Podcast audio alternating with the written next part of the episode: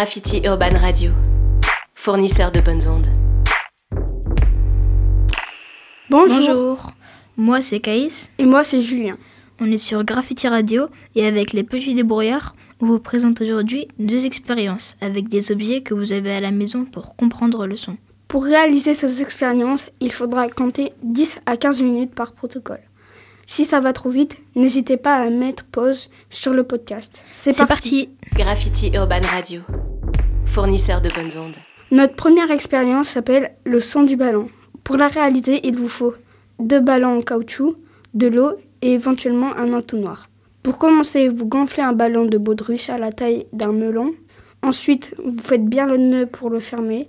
Si vous ne savez pas faire, demandez à quelqu'un d'autre. Vous devez remplir d'eau le deuxième ballon, mais attention, il faut détendre le plastique avant pour qu'il ne s'éclate pas. Détendre le ballon? Mais comment, Julien? C'est très simple. Vous devez le gonfler et le dégonfler avant. Cela vous facilitera la tâche pour le remplir d'eau. Ensuite, vous le remplissez avec de l'eau jusqu'à ce qu'il soit de la même taille que l'autre. Puis, vous faites le nœud du ballon au-dessus du lavabo en faisant attention à ne pas le renverser ou l'éclater. Votre expérience est prête. Maintenant, vous collez le ballon rempli d'air près de votre oreille et tapotez le ballon doucement avec vos doigts.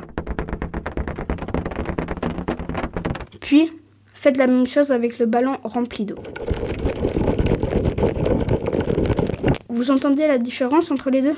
En bonus, vous pouvez coller votre oreille à une table et demander à une personne de taper de l'autre côté de la table.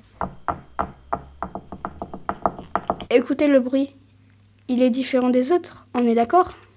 Waouh! Incroyable! Ça marche vraiment. Mais comment ça fonctionne, ça? Tu nous expliques, Julia?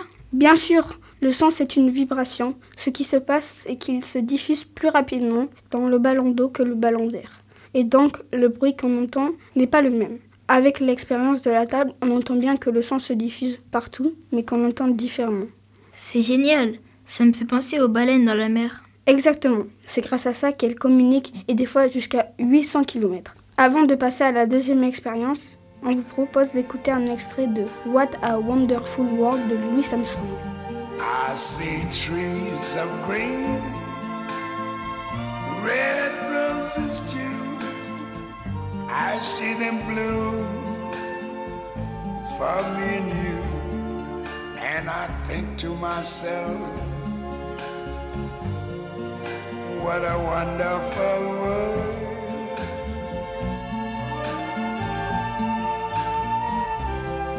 I see skies of blue